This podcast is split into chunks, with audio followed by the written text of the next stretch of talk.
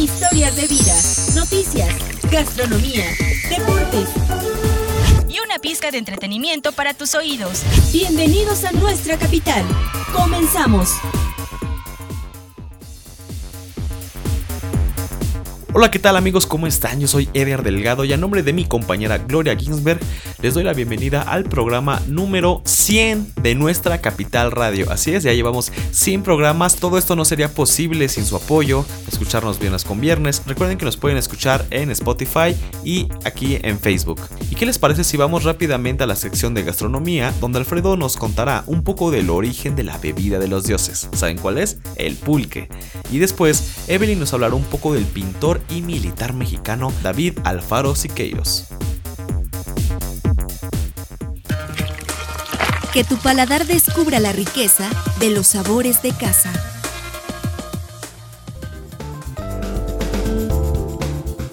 Amigos, el pulque es una bebida fermentada tradicional de México cuyo origen es prehispánico y que se elabora a partir de la fermentación de la savia, popularmente conocido en México como aguamiel, del agave o maguey, en particular de dos tipos.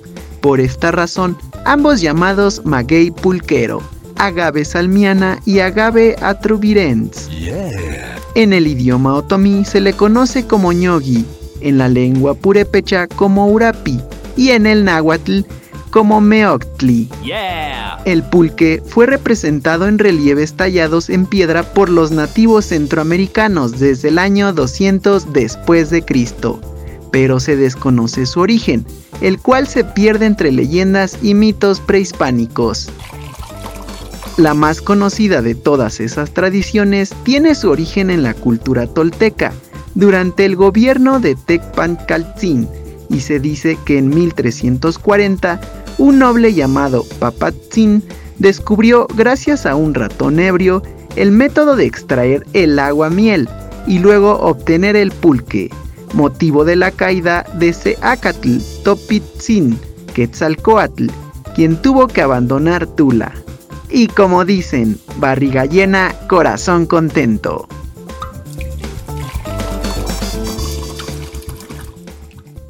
Miles de historias, una identidad compartida, orgullosos de nuestra capital. José David de Jesús Alfaro Siqueiros, más conocido como David Alfaro Siqueiros I, nació en la ciudad Camargo, Chihuahua, el 29 de diciembre de 1896. Fue un pintor y militar mexicano. Es considerado uno de los tres grandes exponentes del muralismo mexicano, junto con Diego Rivera y José Clemente Orozco.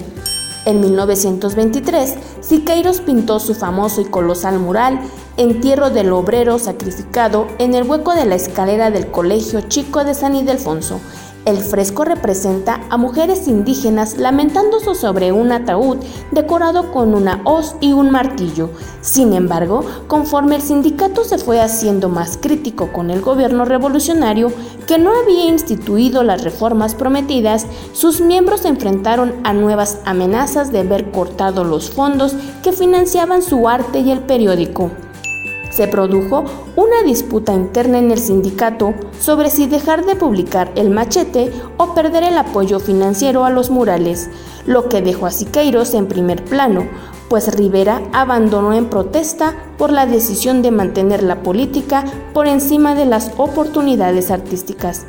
Y como siempre, nos sentimos orgullosos de nuestros habitantes y de nuestra capital.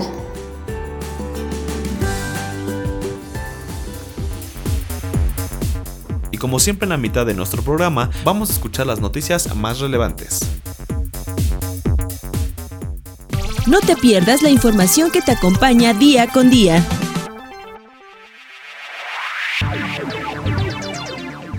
Durante la 54 sesión extraordinaria de Cabildo, los ediles encabezados por el presidente municipal Juan Rodolfo Sánchez Gómez aprobaron la campaña de bonificación fiscal Buen Fin 2021 con diversos beneficios que estarán disponibles para la población hasta el 10 de diciembre, con el objetivo de apoyar a la economía familiar. Este punto de acuerdo presentado por el alcalde propone una bonificación en el impuesto predial de hasta el 40% durante el mes de noviembre y el 30% hasta el 10 de diciembre en el pago de los ejercicios fiscales 2020 y anteriores, siempre y cuando cubran el 100% de los impuestos a pagar en el ejercicio 2021. El gobierno municipal de Toluca hace un llamado a la población mayor de 18 años a completar su esquema de vacunación contra COVID-19 y a los rezagados que no han recibido ninguna dosis podrán acudir hasta el 5 de diciembre al módulo regional en la Junta Local de Caminos de 9 a 5 horas concluyó con gran éxito la séptima edición del Diplomado de Educación Ambiental para el Desarrollo Sostenible, cambiando paradigmas, que coordina el Ayuntamiento de Toluca a través de la Dirección General de Medio Ambiente en colaboración con la Universidad Autónoma del Estado de México, UAMX. Esta es la información más relevante de esta semana. Regreso contigo, Gloria. Ya estamos de regreso y vamos rápidamente a la sección de deportes, donde Roberto los invitará a participar a una clase grupal de fitness. Y por último, Mauricio nos contará un poco del Día Mundial para la Paz y el Desarrollo, que por cierto fue el pasado miércoles. Acabas de ingresar a la cancha. Es tu momento de brillar. Descubre tu pulso deportivo.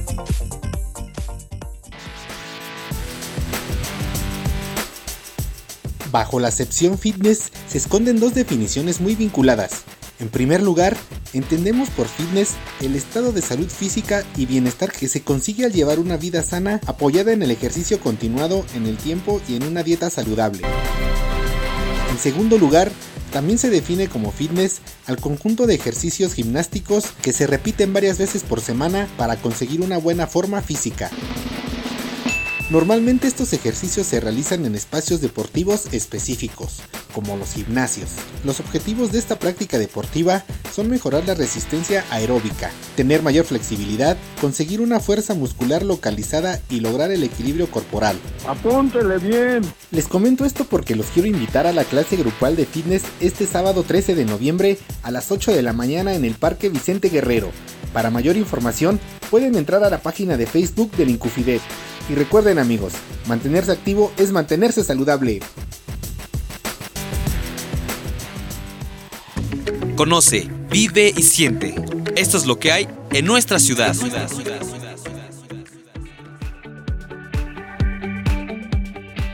El pasado miércoles 10 de noviembre se conmemoró el Día Mundial de la Ciencia para la Paz y el Desarrollo.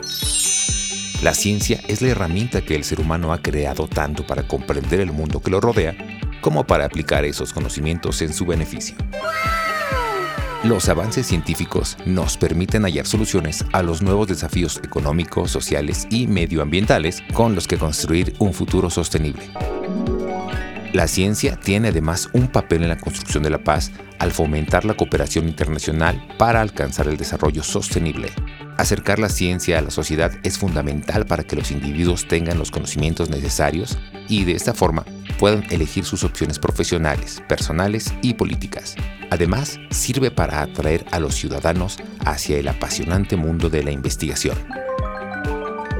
En este contexto, cada año, el Día Mundial de la Ciencia para la Paz y el Desarrollo promueve que los ciudadanos estén informados sobre los avances científicos, creando sociedades más sostenibles, al tiempo en que favorece la comprensión sobre la fragilidad del planeta en que vivimos. Espero les haya gustado esta información. Nos escuchamos la próxima semana.